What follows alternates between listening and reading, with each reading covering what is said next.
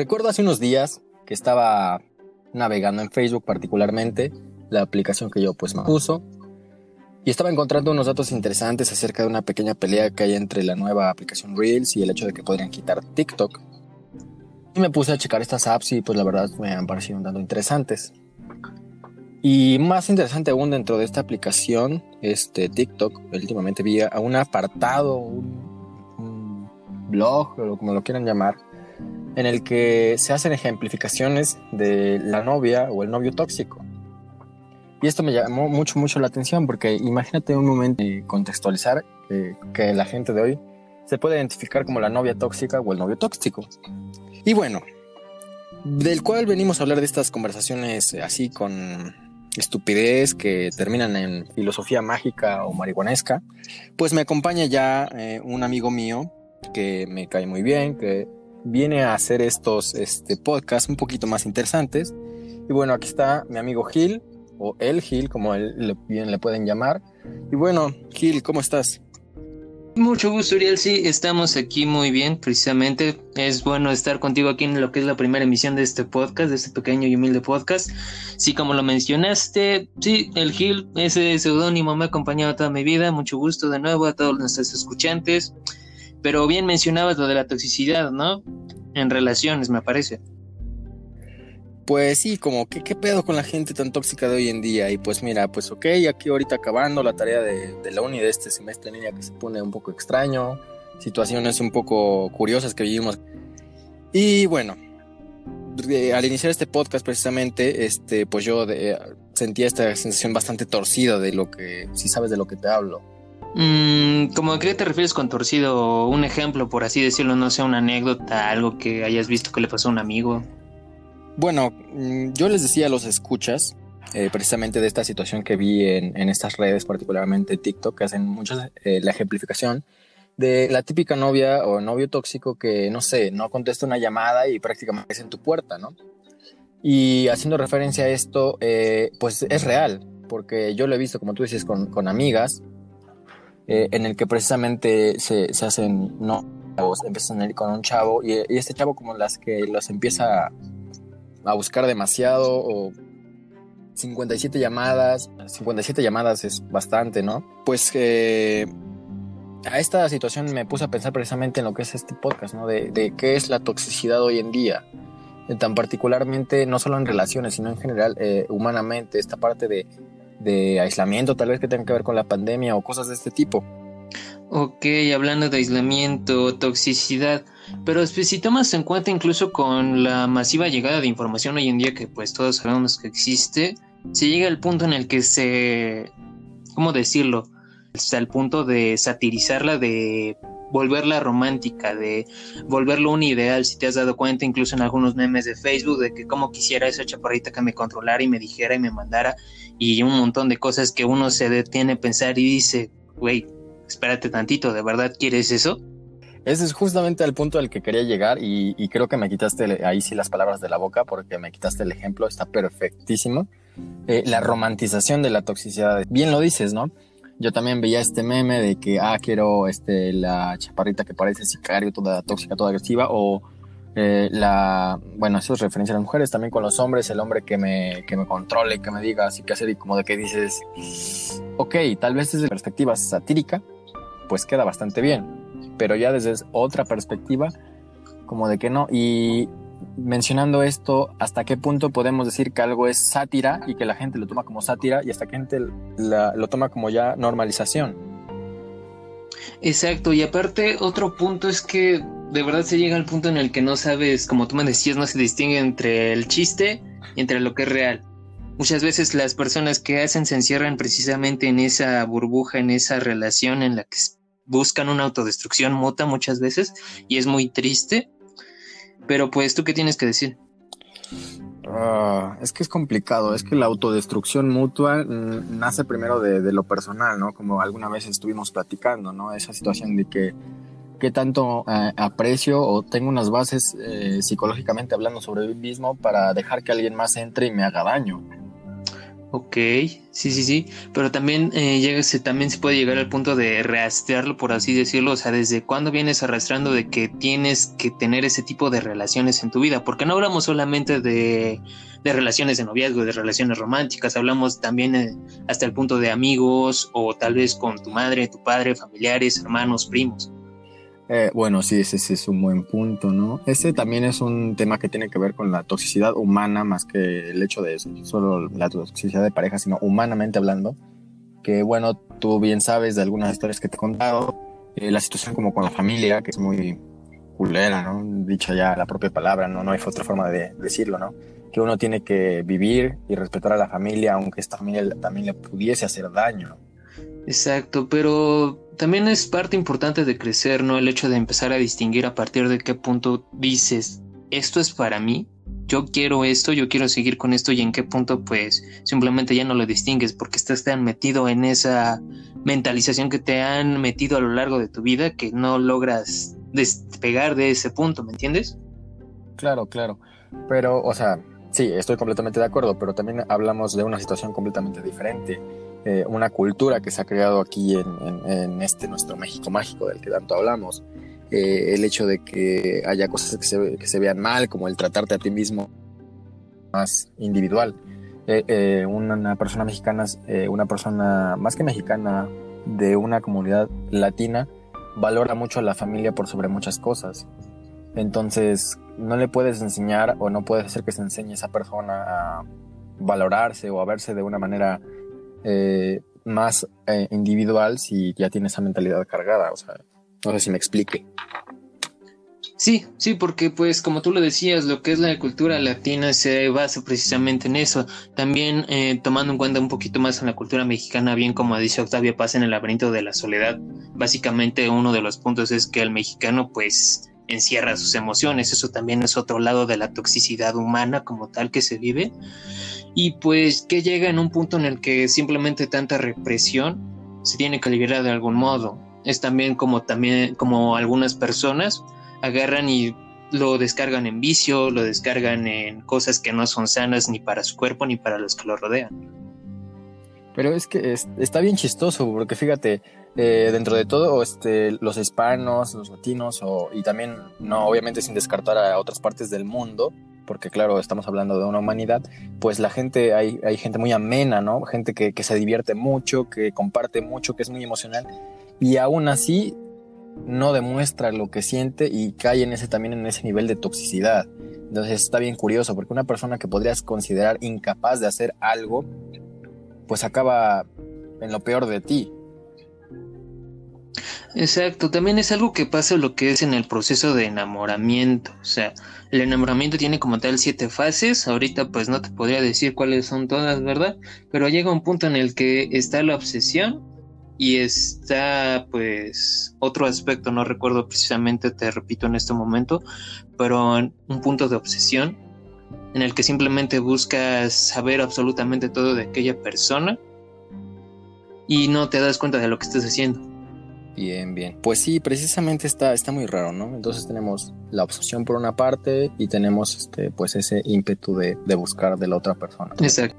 Y pues yo ya llevándolo a un punto más externo de, lo que es la obsesión, eh, pues eh, también en qué podemos resumirlo en inseguridad, eh, todo eso de lo que la gente habla hoy en día, ¿no? Porque toda la gente lo menciona cada rato, ¿no? Es que viene de tu propia inseguridad, viene de tu propia forma de, de percibirte y pues al final y al cabo este tiene mucho de cierto, pero no lo es todo, porque al fin de cuentas si nosotros nos aislamos, por, una parte como ya te lo había mencionado, si nos aislamos como individuos podemos caer en lo que se llama el egoísmo y que la gente mexicana hispanohablante y también muchas otras personas este, no quieren llegar ahí, pero también tenemos esa otra parte del individualismo de, de, de emociones, de sensaciones que a pesar de que estamos juntos, cada quien ve por sí mismo. Entonces, intentando no ser egoísta, acabas siendo la persona más egoísta que hay. No sé si me puedas entender esa idea. Mm, algo. Y aparte, pues llega esa típica frase, ¿no? Tal vez de, de, señores, de boomers, de que juntos pero separados, ¿no? Pero no solo en un aspecto físico, sino más allá, como me decías, en un aspecto emocional.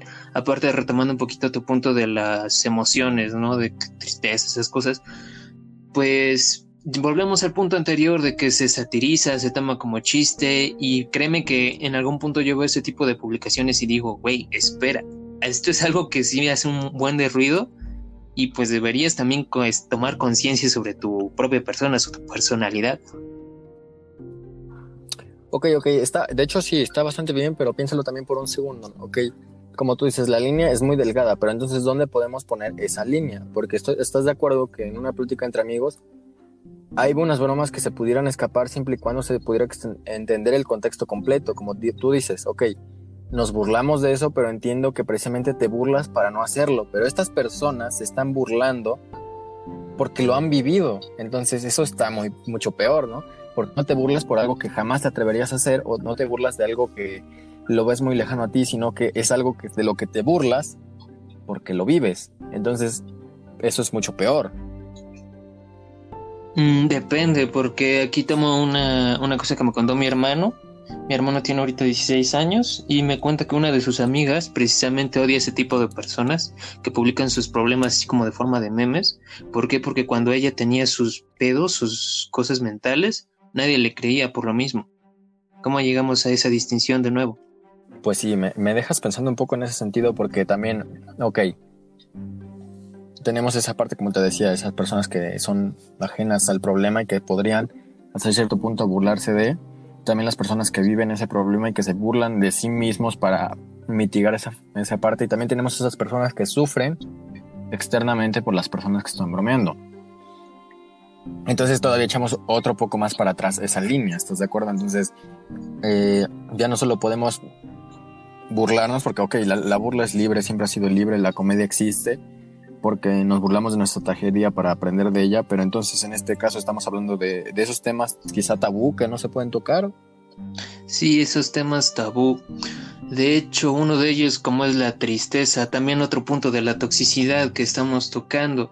La tristeza no puede estar triste, ¿por qué? Porque voy a amargar a los demás, porque no sé qué. Me ha pasado muchísimas veces. Yo soy de un punto de vista un poco más realista, tal vez un poco fatalista. Fatalista. Entonces, cuando doy ciertos puntos de vista que me dicen que no esté amargado o si estás bien y es de nuevo ese, ese proceso de tener que poner el optimismo y la felicidad como algo casi obligatorio, ¿estás de acuerdo? Mm, pues sí. Eh, también tiene que ver mucho con la forma en la que vemos y percibimos las cosas. El hecho de que, ok, este, todo el tiempo tengo que estar bien y tengo que procurar que estar bien a mí mismo. Cuando es muy importante también a uno sentirse mal, porque de eso sientes y aprendes cosas, ¿no? Entonces, si tú te sientes mal, sabes cómo te sientes correctamente, propiamente o completamente cuando te sientes mal. Sabes qué hacer, sabes qué proceder.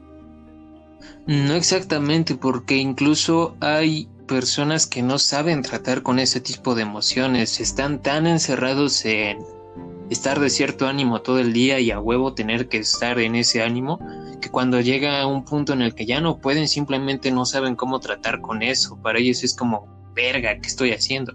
¿O qué voy a hacer? Ok, pero eso es justamente de lo que te, te hablo con el punto anterior. Una persona siempre se tiene que permitir sentir eh, lo que tiene que sentir, porque muchas veces es, ok, reprimen ese sentimiento y cuando llega ese sentimiento a su máximo punto, como te dices que de liberación, de, de soltarse, pues no saben qué hacer con él. Ajá, ese punto de catarsis, no saben qué hacer con él.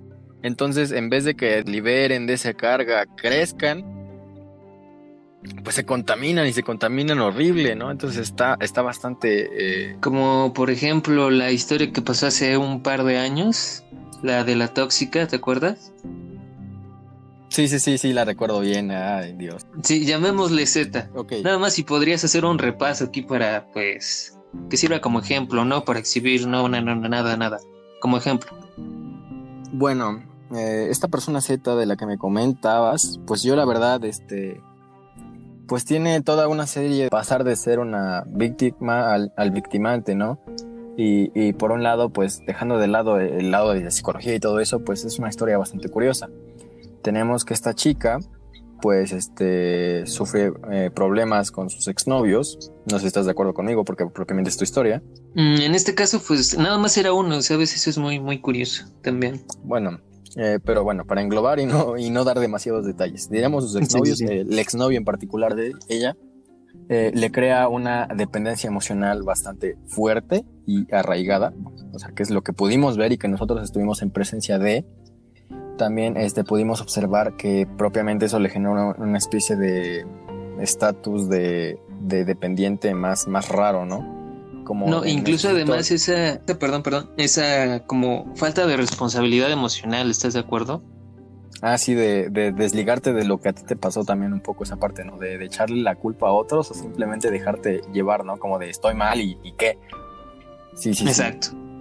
Entonces también tenemos que, ok, esa es la parte de víctima y luego pasamos a la parte de victimante, ¿no? De esa necesidad de atención le empezó a llevar a jugar con los sentimientos de otras personas. Exactamente. Y, la verdad, este, la razón por creo que también por la que comentamos un poquito esta historia en particular, pues es porque hasta cierto punto le intentaste ayudar. Estamos de acuerdo en esa parte. Eh, sí, pero pues ayudar es una palabra un poco fuerte, ¿sabes? Porque ayudar significa una posición de superioridad de una parte. No, no es tanto de reciprocidad, no sé si me doy a explicar.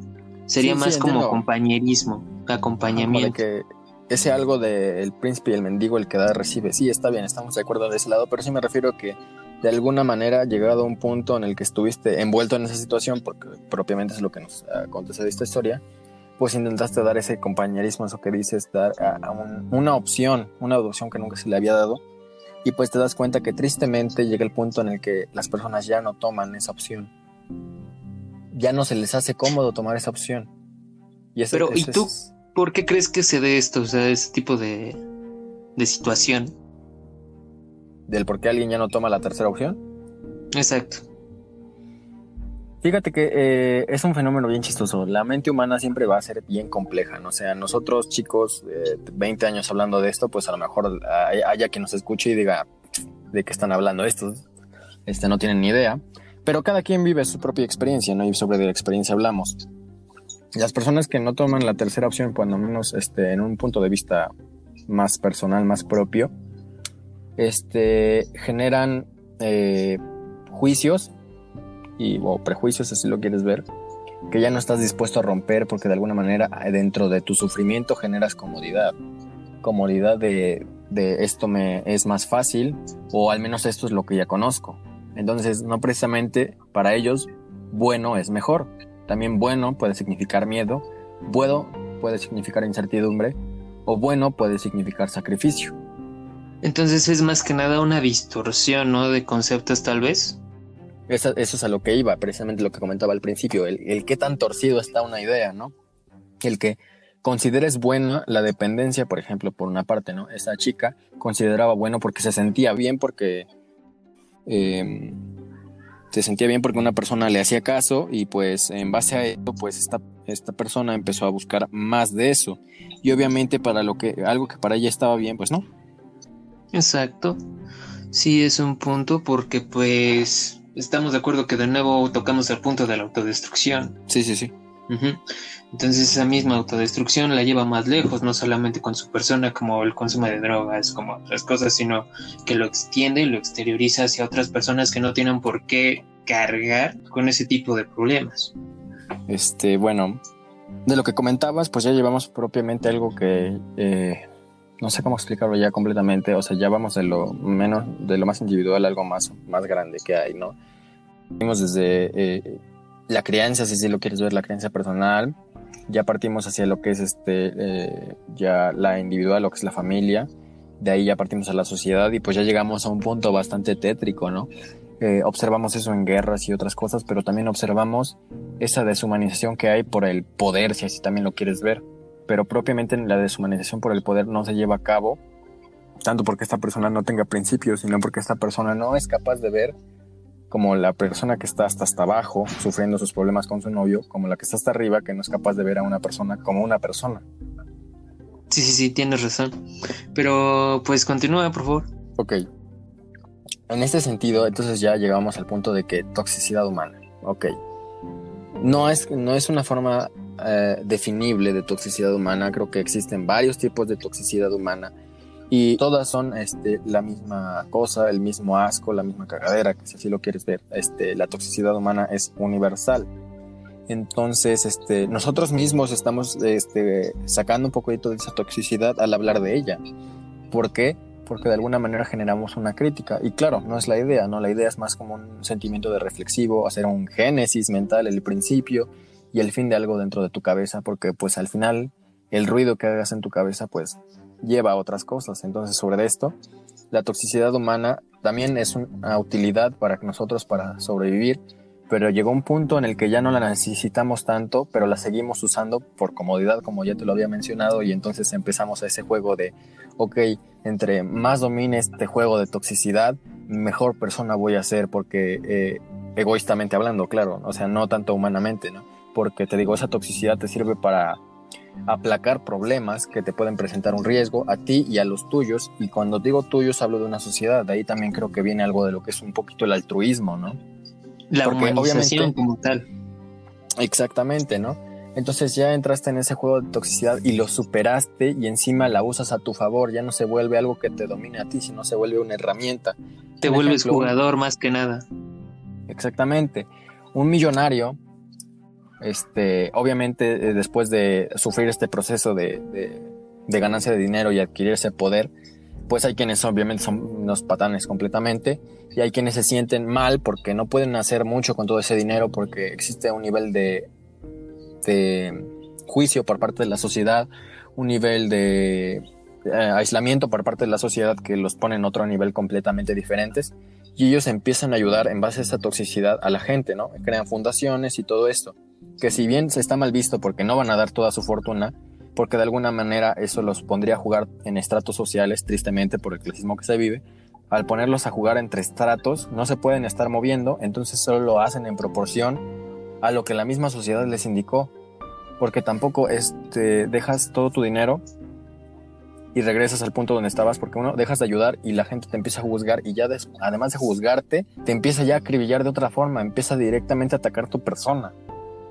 Exacto, porque como más que nada te vuelves, por así decirlo, un símbolo. Ya no, ya no eres una persona, sino pasas a ser objeto de ese tipo de acusaciones, de ese tipo de, pues, de malas palabras, malas opiniones de tu persona, ¿no? Tal vez. Entonces es a lo que voy, ¿no? No te puedes aislar nunca de lo que es la toxicidad porque de alguna manera viven las personas para protegerse a sí mismas del daño que otros le pueden hacer. Sin embargo, sí tenemos como responsabilidad propia de usar esa toxicidad para transformarla en algo. O sea, todo puede ir de un punto A al punto B. Una persona rica puede ser tóxica porque puede ser increíblemente ególatra, narcisista, narcisista de que odia a todo el mundo, este, dejar a todos por su lado. Y también tenemos a la otra persona que sufrió mucho, no tiene capital, no tiene calidad tampoco emocional y no es capaz de ayudar a otros. Y ahora también tenemos ya los otros polos que también acompañan esta parte. Hay personas que no tienen absolutamente nada y aún así te lo van a compartir. Y tenemos eh, personas que tienen todo el dinero del mundo, no pueden compartirlo todo, aunque quisieran, porque es una situación bastante complicada. Este, yo también hablando con este proyecto que tenemos este, entre manos nosotros ya aparte por parte nuestra, hablé con personas que tienen cantidades pues, bastante grandes de dinero, es decir, pero sí tenían calidad humana, pero también en otra situación, ¿no? Estas personas con eh, muy buena calidad humana este, están este, amarradas por su propio dinero. Entonces es, una situación bastante interesante, bastante curiosa, ¿no? Cómo es que eh, eh, el dinero puede ser un liberador y de la misma forma tu propio grillete, ¿no? Sí, esa misma libertad, ¿no? Se convierte en tu propia cárcel. Entonces, ya recapitulando un poquito de todo esto, entonces te digo, toxicidad humana es tan, tan complicada de definir y al mismo tiempo la vivimos todos los días. Este, emocional en las parejas, en, en el monetaria, en el cómo nos obliga a trabajar a nosotros. Y al final de cuentas, como sociedad, pues ya vimos que no estamos funcionando. Exacto, y también tocar un punto, ¿no? Muy importante que es humana. Eso quiere decir no hay distinción por si hay alguien que pues dice no, que el género, que no sé qué, que las mujeres, ya sabes, un tópico, tal vez me estoy yendo un poquito por la tangente, pero pues creo que también es un poco importante hacer esta pequeña distinción. Pues fíjate que sí, pero al final de cuentas siempre van a ser eh, temas delicados porque la gente, como quien dice, como dice el meme, este, no están listos para hablar de eso. O sea, son cosas para las que no estamos listos para hablar de ella. Por una parte, porque tenemos una historia de represión, de, o sea, de liberación, pero antes de eso incluso podemos este, irnos aún más atrás y tenemos en cuenta que hubo momentos en los que sí se hacía, pero no le era fructífero a la sociedad para cierto tipo de crecimiento. Y cuando hablo de crecimiento es crecimiento masivo, no crecimiento productivo. O sea, necesitamos más, más, más, más, más, más, más, más, como un imperialismo completamente. Y no estamos hablando de capitalismo, de comunismo, nada de eso. O sea, hablamos en general.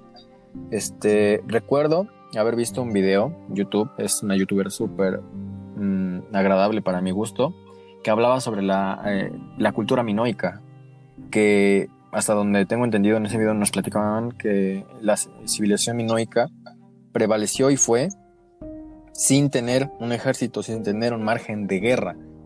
Y dime que no es eh, muy interesante que vivió aproximadamente 3.000 y cacho años como una sociedad increíblemente productiva y muy desarrollada, mientras en la otra parte del mundo se estaban matando.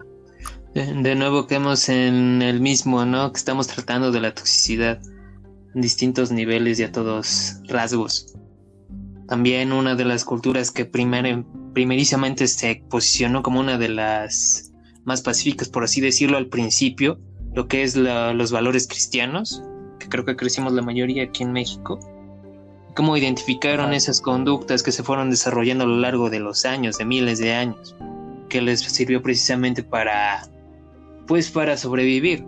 ¿Y qué pasa cuando se olvida eso? Cuando simplemente ya ves por tu propio bien, precisamente volvemos a lo mismo de ser mm, dañino hacia otros, simplemente volvemos al interés individual en vez de sociedad. Bueno, es que aquí hay una situación bien rara, ¿no? O sea, el interés individual tampoco jamás se va a poder dejar de lado, porque de alguna manera el individuo siempre representa, pues eso, un individuo.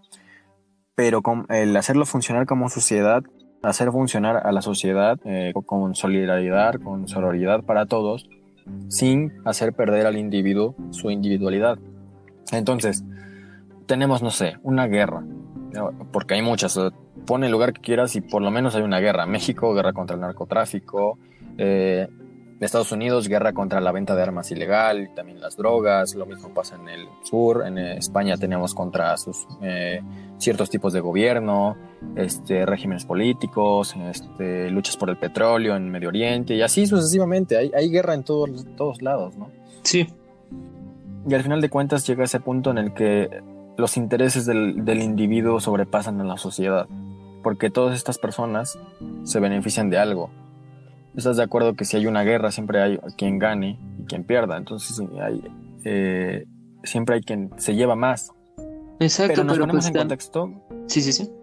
En esa utopía, si nos ponemos en contexto en esa utopía, ¿qué pasaría literalmente? ¿Qué crees que pasaría si agarramos toda la riqueza que se supone de ahí el mundo, que es una situación que se ha propuesto en muchos casos, y la divides entre todos? Pues en ese sentido dependería de cada persona, ¿sabes? Hay quienes, por ejemplo, los que han tenido mucha riqueza, saben más o menos cómo administrar el dinero.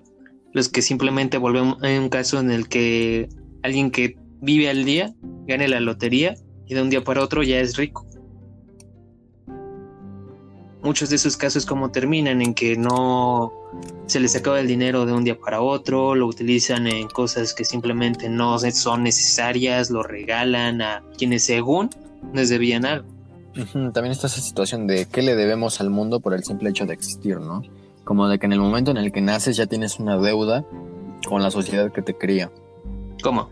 Mira, en el momento en el que tú naces, independientemente del país e incluso con eh, eh, si nos vamos a los modos más rurales de vida, en el momento en el que tú naces, ya le debes algo a la sociedad por el, por el mero hecho de nacer en ella. Ya le debes el derecho a vivir, por así decirlo, porque de otro modo te pondrían es que pues naciste y fácilmente te podríamos dejar morir. Y está bien chistoso porque eso acompaña lo que decimos de la toxicidad, ¿no? Este, nos volvimos un producto de nuestra propia mano. Entonces, la gente tiene hijos obviamente por amor y por cariño y por lo que quieras, pero poco a poco le empieza a cobrar cosas que no tenía que pagar. Le empieza a cobrar, por ejemplo, esta es una situación que pasa mucho aquí en México que he visto, que los eh, padres tienen hijos, obviamente los quieren y porque quieren tenerlos, pero también buscan en su vejez los cuiden. Y ok, no estamos descartando la posibilidad de que sea algo muy noble, pero siempre tiene que ser decisión de una tercera persona, no de los padres. Entonces los padres deciden para que en un futuro tengan quien los cuide. Y tristemente no creo que funcione del todo así, porque eh, es un ciclo, tristemente, aprender a respetar a esas personas y a quererlas mucho, claro, pero no puedes este, cargarte con la responsabilidad que tú no tomaste por decisión propia, que tú no quisiste. Tienes que tomarla por vocación. Sí, sí, sí, lo entiendo, lo entiendo. Mira, está bien chistoso. Entonces, eh, otro ejemplo que te puedo dar. Eh, perdonen los que escuchan este podcast, este, pero... Si es que alguien lo escucha. claro, claro, si es que alguien lo escucha, como dijimos en un inicio. Eh, por ejemplo, el aborto no es una situación bien delicada. No pienso hablar de ello en este punto porque es mi ni moral ni nada, nada. Mi postura en este punto es completamente neutral, simplemente para que no afectara a ambas partes y más que nada mencionar exactamente a las partes, no tanto el problema. Este, discutir temas de ese tipo que son tan eh, complejos que siempre, porque han existido desde siempre y se han hablado de diferentes formas desde siempre. Entonces siempre tiene que, ha tenido que ver con, con esa concepción social, ¿no? Pero al final es una carga de responsabilidades y deudas que, con las que uno no nace. Por ejemplo, por un lado, digo, tratando de no meterme lo menos posible en ese tema, tenemos a las que requieren eh, eh, el aborto o lo quieren o como lo quieran ver, que tienen la decisión, precisamente hablan de la decisión sobre su cuerpo y la demás, y tenemos por el otro lado que tienen la decisión sobre las personas que van a formar parte de la sociedad. Entonces, este, hablamos de decisiones, eso es a lo que me refiero, no tanto del problema, como te dije, hablamos de decisiones, ¿no? Entonces, es bien complicado como en el momento en el que naces, eh, sea cual sea tu posición social, ya le debes algo a alguien o a algo o a un ideal, porque por ejemplo, no sé, nos podemos regresar a la Alemania nazi, por así decirlo, ¿no? Y tenemos el ejemplo de una persona nacida nazi, una persona nacida nazi, ya le debía a su, a su país, este, a su Führer, ya le debía este, ese, ese voto completamente de, de aniquilar una raza y no necesariamente por, por, cuestión propia, pero algunos les lavaron tanto el cerebro que llegaron a la conclusión de que sí, va. Y tenemos muchas historias, hay muchos libros de eso, ¿no? De, de gente que se desertó porque no podía soportar esa idea tan rara. Y hay gente que lo empezó a disfrutar, hay gente que no lo disfrutaba, pero lo hacía y aparte sí se reconocía a sí mismo como con ese poder. Y pues así nos podemos ir en de, ejemplos muy delicados, en ejemplos muy delicados que obviamente no los voy a tocar porque no es la idea, cada quien tiene su opinión al respecto. Y simplemente nosotros estamos hablando precisamente de toxicidad humana, que es toxicidad sobre esos temas, toxicidad sobre lo que no podemos hablar, no podemos decir y no sabemos decir. Correcto, porque hay que aclarar precisamente que no somos especialistas, somos dos dos chavos mecos a veces y platicando de un tema en particular. ¿Estás de acuerdo? Simplemente como decíamos al principio, filosofía de marihuana. Pues claro, pero al final de cuentas. Y de hecho es algo que hay que, hay que tomar en cuenta, ¿no? O sea, como tú decías que se veía tan normal, llegamos al punto de la normalización.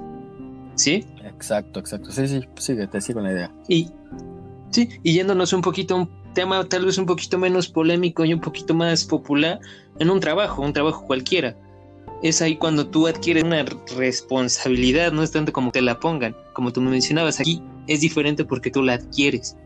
Mm, pues sí, sí, déjame decirte que sí, tienes razón en esa parte, pero también tienes eh, otra, eh, otro punto, que adquieres esa responsabilidad porque quieres, pero también porque la necesitas. Porque, tienes que. Tienes que, exactamente, justo ese es el punto, ¿no? Tienes que, porque por si no, no eres funcional, no sirves. Entonces ahí viene esa situación de perdiste tu individualidad para unirte a parte de un engrane más grande. E incluso lo mismo con las personas que son multimillonarias, ¿no? Correcto, que suben pues también por la... Pues ese apoyo, ¿no? Que se tiene desde un principio. Y aparte pues también está ese tipo de jefes tóxicos. Sonará familiar para muchos en el que pues, oye, ayúdame tantito, ¿no? Ayúdame quédate haciendo horas, este, y ese tipo de cosas. Uno diría, no, ¿por qué? No está, no está bajo mis funciones como empleado, como mi cargo, ¿por qué tengo que quedarme? Y simplemente se llega al punto de tener que incluso hasta amenazar o restringir cierta parte de los ingresos que uno gana apenas para pues poder sobrevivir. Y es que ahí podemos tocar otro punto precisamente de la toxicidad humana, es que cómo es de interesante este tema por muchas cosas, ¿no? Y bien delicado, claro está. Este, precisamente precisamente hablando de esa situación, he, visto y me ha tocado ver y también lo compartí contigo en su momento con tu trabajo y de mis trabajos que he tenido, esa situación de que, eh, pues vaya, te explotan, o sea, no hay otra forma de decirlo, la, la persona que bien te tendría que solidarizar contigo porque de alguna manera está en el mismo estrato que tú, opta por aplastarte, por sentir un poquito esa sensación de libertad dentro del dominio, dentro de la sumisión. Correcto, pero también incluso hay algo también bien chistoso porque es algo que medio reflexionaba. Yo, pues para que sepan un poquito al tanto, trabajaba en un call center. Un call center tomando llamada de los que te molestan para que te cambies de compañía. Y en un punto yo llegué a ser un... Digamos que vendía mucho, así nada más. Vendía mucho. Entonces, eh, mi supervisor en ese entonces me decía que viniera a hacer horas y horas y horas y horas y era como de lunes a domingo con un día entre descanso, 10 horas diarias. 10 horas diarias y no me podía ir antes, estamos hablando de 10 de la mañana hasta 8 de la noche. Y no le decía que no, pero se llega un punto en el que lo veía tan normal e incluso digamos que agradecía un poco a la supervisora si llega a ese punto. ¿Por qué? Porque yo me iba con dinero. Me iba con dinero y no era el, el salario mínimo, no era común. O sea, estamos hablando de que en un mes roceo superé los 10 mil pesos. Pero de nuevo bajo esa, ese estirpe de explotación, de nuevo bajo esa, esa reglamentación, digamos, de que de toxicidad. Ajá, eso es, lo que quería tocar, ¿no? Como de que te, te condicionó, precisamente como tú dices, a que eh, tu trabajo valía más dinero. Yo siento que, ok, eso es algo muy importante en la sociedad en la que vivimos, porque vivimos, ok, en el capitalismo, ok, cada quien, eh, en una meritocracia, ¿no? El que haga más recibe más, ¿no? Tenemos esa parte de que el trabajo tiene que ser inteligente, ¿ok? El trabajo tiene que ser inteligente más que, que grande. Entonces, este, entre el trabajo sea más inteligente, se hace menos trabajo y, tiene que ser, ser más productivo. Entonces está muy gracioso porque, ok, tenemos una persona que, no sé, trabaja en la central de abastos cargando, este, pues no sé, melones, jitomates durante todo el día. Eh, eh, una chinga, porque pues he de decirlo que los trabajos de carga personalmente también, como lo he vivido y alguna vez te comenté, son muy pesados. Y hay quienes sí ganan bien, es decir, lo que a lo mejor pueden tener hasta, no sé, mejor salario que, no sé, una persona de ingeniería. Un profesionista. un profesionista. Es un ejemplo así, muy, muy aislado o muy general, como lo quieran ver. Pero a fin de cuentas, la cantidad de sufrimiento que cae sobre esa persona, pues es mayor que la que a lo mejor eh, es profesionista, ¿no? Y también este, pasa que los profesionistas igual tienen una carga mayor respecto de unos de otros, aunque tengan incluso la misma carrera o la misma condición, simplemente por el lugar donde les tocó. Tanto por hablando de país, de estado, nación, ciudad, así hasta irnos hasta lo más, lo más básico, ¿no? Este, y, y caes en esa cuenta de la vida que me tocó vivir, la cruz que me tocó cargar. Y yo siento que nunca va a ser así realmente. Cada quien va a tomar esa decisión, pero también tienes que estar dispuesto a sacrificar algo en particular porque, ok, no puedo este, eh, dejar de trabajar, porque sí lo he visto también, ya hablamos de esas situaciones que en algún momento nos tocó vivir con nuestras familias, una situación delicada que, ok, no puedo dejar de trabajar porque, ok, este, tengo mis tres, mis cuatro hijos y pues tengo que mantenerlos. Y hablamos de simplemente que la gente se va con el concepto de, de ahorrar para sobrevivir, o sea, de vivir para trabajar y trabajar para vivir. Y pues a fin de cuentas esa no es vida. También ese, eh, llega ese punto de toxicidad humana del que tanto hablamos, de que tanto seguiremos mencionando durante lo que quede de este podcast, de que nadie los está dispuesto a ayudarlos porque no les conviene. Y hablamos de ayudar, no necesariamente es dar dinero, porque mucha gente, la gente se le hace fácil, ¿no? Te doy dinero para que vivas otro día más, pero a fin de cuentas, te doy dinero para que no cambies tu forma de pensar o que mínimamente no intentes algo más Mm, o incluso un poquito más crudo, ¿no? Para que te sigas dejando, pues, tal vez sonará chistoso, ¿no? Pero para que te sigas dejando maltratar. Ajá, este, está muy curioso, ¿no? De que, pues, precisamente está, está muy, muy raro, ¿no? vamos a la anécdota que alguna vez platicamos, o la fábula, o como la quieran llamar, de, de la vaca, ¿no? La familia que tiene su vaca, no sé si la has escuchado. Sí de que precisamente esta familia tenía su vaca, les daba queso, les daba leche y pues con eso vivían y tenían una chocita este, chiquita, pero la familia vivía feliz, eso siempre hay que aclarar, ¿no? ahorita vamos a tocar un poquito el punto de, sobre la, felicidad, de la toxicidad, ¿no?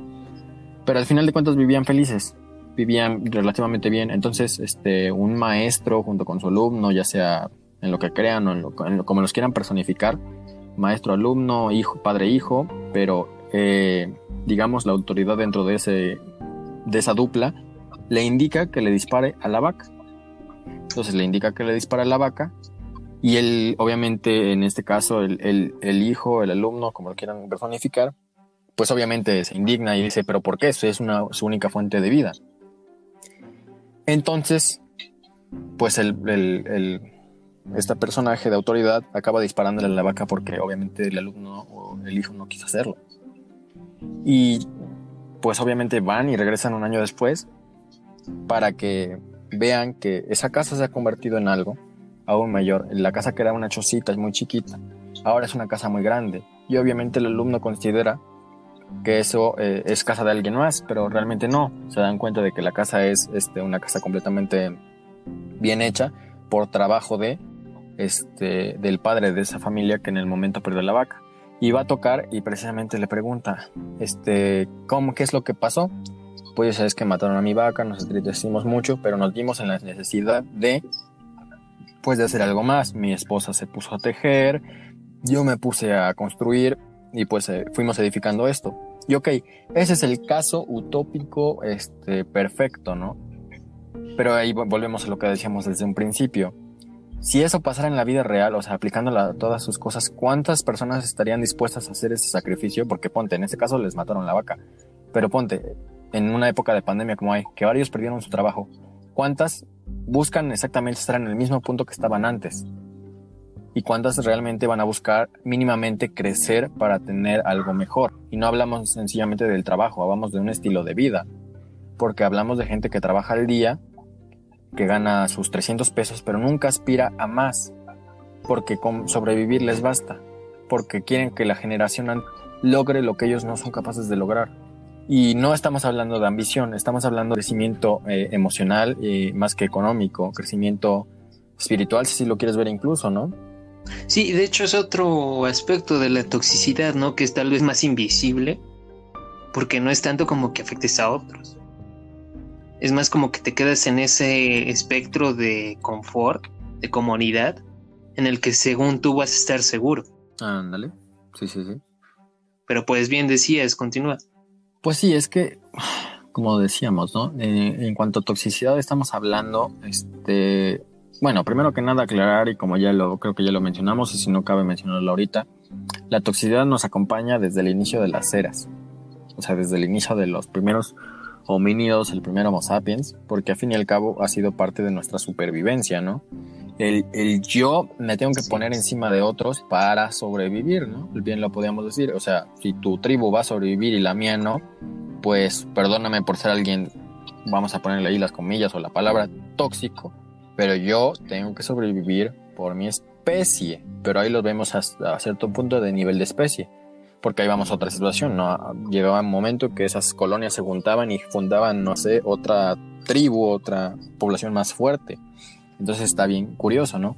Tienes opciones dentro de lo que cabe. Eso es algo muy importante que mencionar siempre dentro de eso de tema de toxicidad, que es precisamente el tema que tocamos hace rato y muy, muy importante. Opciones. Todo se reduce a eso la toxicidad se reduce a opciones. Tienes la opción de usarla como herramienta, tienes la opción de dejarte llevar por ella, o tienes la opción de dejar que te aplaste. Entonces retomamos un poco lo que es el punto que tocábamos hace unos minutos, ¿no? Aquí con la historia de Z. Claro, claro. Sí, sí, tenemos las tres opciones y pues cada quien, pues de nuevo, una decisión. ¿Cuál quieres tomar tú como individuo? porque ya no estamos hablando de que es como especie, como en la prehistoria se veía, tal vez en la Edad Media, sino ya estamos hablando de que eh, hoy en día es una toxicidad, digamos, un poco más individual. Y ahorita más con lo que es la pandemia, uno se tiene que estar, uno tiene que estar haciendo introspección, y eso es lo que muchas veces se teme, saber qué podemos encontrar en cada uno de nosotros. Sí, y aquí voy a mencionar algo bien curioso, porque, ok, muchos de los oyentes, si es que hay oyentes, si no los hay, no importa, venimos aquí a divertirnos o a platicar un rato.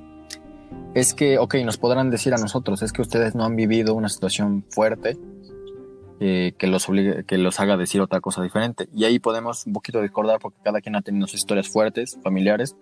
No entraremos en detalles de eso y no importa realmente, porque a fin de cuentas cada quien va a visualizar un problema de la manera en que mejor eh, le convenga. Entonces, tal vez yo no podré vivir una situación fuerte, o tal vez sí la viví y ustedes no lo saben. Y lo mismo aplica para eh, Gil. Eh, pero precisamente un problemita que para alguien puede ser tan sencillo, para alguien lo puede sufrir impresionantemente. Y tú lo puedes ver, y el ejemplo es muy ridículo, en personas ricas, ¿no? Los, los mis reyes, ¿no? Los hijos de, ricos que pasan. Los llamados white cats. Es un ejemplo muy, muy concreto, pero te lo tomo perfectamente en que se ponen a llorar o a sufrir, este, no sé, por que no les dieron el, iPhone que querían, ¿no? Y, tú lo dices y lo pones ver y nosotros lo podemos ver y pues tú dices, pues qué ridículo. Pero es que dentro de su cabeza y por más ridículo que sea, ese teléfono es, un símbolo de estatus para ellos, es un símbolo de, de, lo que quieras, pero al fin y al cabo les representa algo que pues obviamente es ridículo dadas las condiciones porque primero te preocupas por tu supervivencia y luego por tu crecimiento en todos los ámbitos. Pero pues es así, esas personas jamás han tocado ese nivel de, de sufrimiento, pero su sufrimiento entonces evoca otra cosa. Entonces su sufrimiento evoca estatus, su sufrimiento evoca pues ese ser malcriado que así si así los quieres nombrar, esa persona que ves que se queja por un teléfono, realmente está sufriendo. Y es muy triste porque también no, no, no, se les defiende ni nada, tristemente, porque hay personas como quien dice, no, en peor estado que tú, y también hay personas en mejor estado. Entonces, yo me puedo poner en cualquier punto de la estratificación social y voy a tener mis propios problemas, y para algunos serán más ridículos que otros, pero al fin de cuentas, si no se crece es cuando caes en esa ridiculez.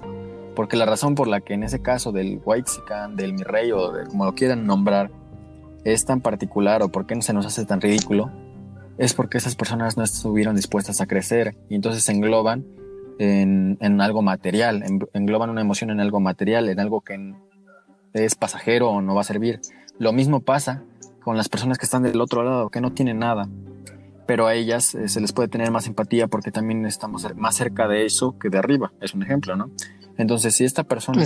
Ajá si estas personas, por ejemplo, no sé, nos vamos a una persona que vende fruta todos los días, obviamente se va a poner triste por no tener que llevarle eh, de comer a sus hijos.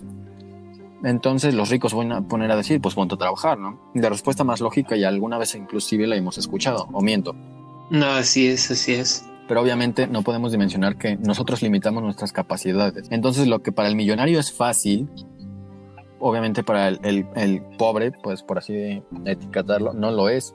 Pero sin embargo, también el millonario u otra persona, incluso de su mismo nivel social, si así lo quieres poner, ve algo que ella no está viendo. Es un ejemplo, no sé, a lo mejor ella vende fruta en un lugar, pero a lo mejor no le va muy bien porque no está en un lugar que le sea apto, o porque a lo mejor algo que maneja dentro de ella, ya sean sus finanzas o de lo que sea, se le está escapando algo, no solamente dinero, a lo mejor tiempo, porque a lo mejor ganas bien, pero pues te estás matando, trabajas tus 15 horas al día y pues está muy cabrón, ¿estás de acuerdo? Sí, entonces siempre tiene que ver con ese, ahí es donde viene ese estado, ¿no? De la toxicidad hacia nosotros mismos, hasta qué punto me voy a limitar yo por creer que estoy sufriendo o que tengo la razón de mi propia persona, de mi propio sufrimiento. Entonces, yo sufro todo lo que quiero, ¿no? Soy pobre, soy rico, soy clase media, soy lo que quiera, pero sufro y no dejo que compartir ese sufrimiento para que alguien me diga lo que yo no sé. ¿Sí me entiendes esa idea? Mm, sí, sí, sí, sí, te entiendo pues e, ese, ese, es mi punto tan particular y a lo que creo que este, este podcast llega. ¿No? A final de cuentas, este, ahí es donde empezamos a funcionar como sociedad y donde empezamos a usar correctamente la toxicidad. Yo me puedo autolamentar todo, todo lo que quiera, siempre y cuando esté dispuesto a tomar una decisión, como ya lo mencionamos, y a dejar que alguien más intervenga también. Porque, ok, tal vez esa persona mm, la deteste o me deteste a mí, pero a fuerza, a fuerza va a tener una cosa, cuando menos una cosa que yo no voy a tener. Ya pudiera ser dinero, una idea, un consejo, un sentimiento que yo no tengo. Y al yo admitir esa parte, la herramienta que él tiene que yo no tengo, entonces estoy dispuesto a hacer algo mejor de mí mismo. Porque sí lo he visto. Y también hay muchos experimentos sociales para quien los quiera buscar. De qué pasa cuando una persona eh, pobre, eh, perdón por mencionarlo así tan fuerte, pero así es, se le da una cantidad de dinero, ¿no? Se le dan 15 mil pesos. Le dan 15 mil pesos y esta persona va a buscar a lugares y lo primero que obviamente va a buscar es comida. ¿Ok? Pongámoslo en el nivel. Va a buscar comida porque obviamente es su necesidad, porque a lo mejor tiene familia, por lo que quiera. Pero realmente en dos días esa persona ya no tiene ese dinero. Otro caso, otra persona que puede ser que a lo mejor guarda una parte para, llamarlo así, emergencias, dificultades. Pero a fin de cuentas, pues ese dinero también se va a acabar. Y a lo mejor alguien lo hace para abrir su puesto de tacos. Y a lo mejor ya creció un poco, pero también tiene que ver con que si yo le voy a dar dinero a alguien o le voy a dar algo a alguien, es eh, no por lástima, sino por crecimiento. Es como también aprender a diferenciar, ¿no? Esa de lo que es lástima, de lo que es por crecimiento, solidaridad, tal vez, tal vez un poco de empatía puede ser, no lo sé. Como bien decías, no somos expertos, simplemente es una plática. Pues sí, efectivamente, porque eh, llegando a este punto, eh, llegando a esta pequeña micro conclusión, si lo quieres ver, pues este no hay más que decir, al final de cuentas cada quien va a tener su forma de ver las cosas y pues nosotros dentro de esta plática llegamos a un punto muy particular precisamente sobre una, decisiones y otra es sobre aceptación. Porque yo también podría mencionar en este caso, volviendo al tema que nos partió de toda esta plática marihuanesca de este podcast, que la normalización de la toxicidad está bien curiosa, ¿no? Que partimos desde el punto de los novios y las novias tóxicas, ¿no? Así es. Ok, entonces, teniendo esto de los novios y las novias tóxicas, este, ok, tal vez yo me ría de eso, me ría de eso, ¿no? Porque me da gracia, porque a lo mejor lo he vivido, pero ¿qué tanto estoy dispuesto yo realmente a acercarme a esa persona y darle algo que necesita o dejar que esa persona que se está riendo se acerque a mí para algo que yo necesito? Y podemos usar el ejemplo de la amiga de tu hermano. No, no le creían. No, exacto. No le creían, entonces eh, en vez de eso eh, estaba la otra opción, ¿no? De que precisamente por estarse riendo de eso es que estuviesen dispuestos a ayudar a quien realmente lo estuviera sufriendo, pero no. Exacto, y también es algo que muchas veces las personas se fijan, incluso una cosa más personal. Tengo una amiga que me, que me contaba ahí en el trabajo sus cosas, inseguridades, tal vez... Mm, y tal vez hay ciertas cuestiones que tenía con exparejas, ¿no? Me mencionaba que le gustaba mucho contármelos a mí porque precisamente yo no era de hacer juicios, yo no era de estar ahí ofreciendo, bueno, no ofreciendo, sino dando algo que, que no la ayude a crecer. A veces simplemente el hecho de escuchar es algo que ayuda a una persona a crecer y a ser distinta. Sí, y aquí también viene algo interesante, ¿no? Pongámonos de, de otra forma que, ok, a veces es una palabra, a veces es una acción, a veces es un consejo, como ya lo hemos mencionado bien. Entonces, a fin de cuentas, ya cerrando este podcast, se nos está acabando el tiempo ya. Podemos llegar a, esa, a esas conclusiones y también llegar al punto de que emitir un juicio no solo implica más que pensar, sino también implica sentir, porque puedes tener un juicio con todo el argumento del mundo, pero vas a acabar lastimando a la otra persona. Sirve en una situación muy graciosa, ¿no? El típico amiga date cuenta que también veo en, en redes sociales, ¿no? Del chavo con el que ya volvió miles de veces y sigue volviendo. Tú le estás emitiendo un juicio con todo el argumento del mundo de que tiene razón, de que le está siendo infiel. Pero a fin de... Pero ¿qué estás haciendo precisamente para hacer que crezca esa persona? Va por ahí, porque igual se puede confundir aquí, pero para que los oyentes me entiendan un poco mi idea, es que precisamente a esas personas les puedes estar repitiendo el argumento todas las veces que quieras, pero una no lo van a escuchar porque no están en el nivel eh, emocional en el que tú estás. Y dos, no pueden vislumbrar las mismas eh, capacidades emocionales. Entonces, tienes que ponerte completamente en otro punto, porque también caen en ese juego de, ok, este, terminaste con tu novio, te abrazo, te quiero mucho, vuelves con él y vuelves a apoyar la relación que evidentemente está mal. Y por, menos, por más que me quieran decir, lo he visto, lo he visto muchas, muchas, demasiadas veces tristemente, que eso pasa. Y a pesar de que detesten al exnovio o a la exnovia, le siguen ayudando a que sea feliz durante un rato. Entonces le están administrando en realidad una droga. Porque eso genera también este, un efecto. De, hay un experimento, también vi, eh, muy interesante sobre exactamente sobre lo que es este, la obsesión, ¿no? éxtasis. Ese- esa sensación de necesidad. Tienes que empezar a crear un, un lazo y un refuerzo sobre de- determinada acción para empezar a quitarla. Y no es fácil. Y a veces implica exactamente el proceso de un drogadicto, ¿no? A los drogadictos los tienen que aislar por completo, tristemente.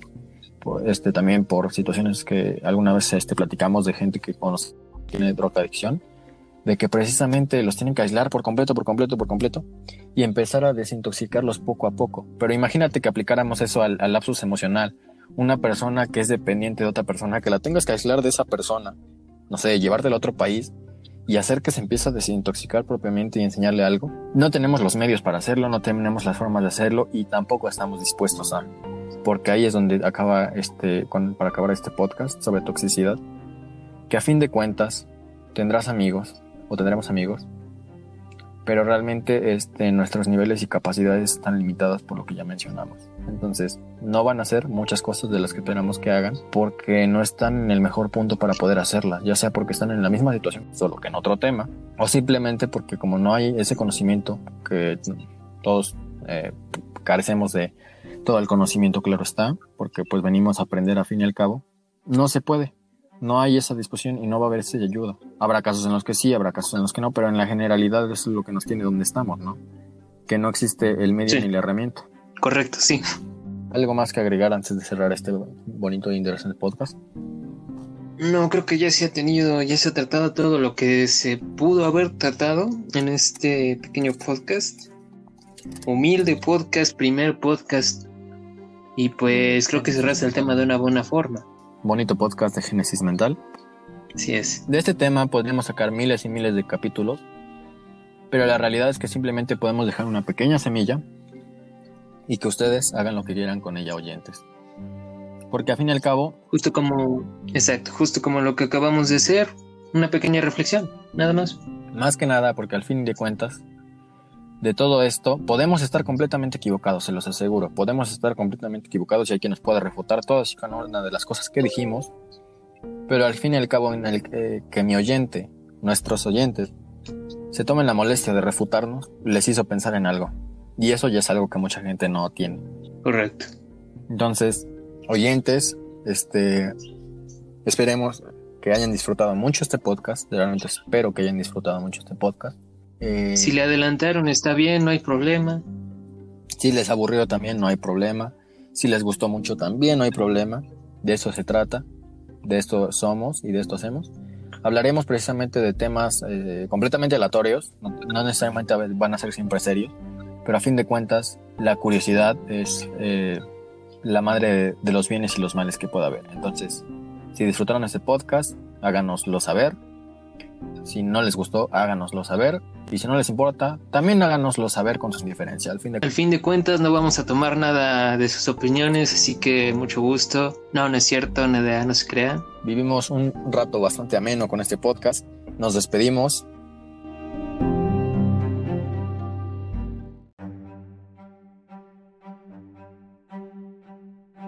Que pues bienvenidos a Génesis Mental. Así es, hasta luego.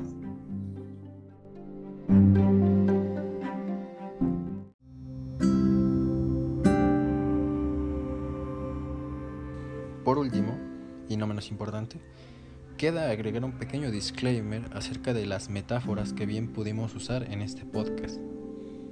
Y es que particularmente pudieran eh, oírse o malinterpretarse en algunos casos, claro está. Pero sin embargo, siempre queda a merced de quien lo escucha, esperando que lo tomen de la mejor manera. En esta ocasión hablamos de los mis reyes, hablamos de situaciones como la pobreza y temas que bien pudieran ser delicados. Pero sin más, esperamos mucho que hayan disfrutado este podcast.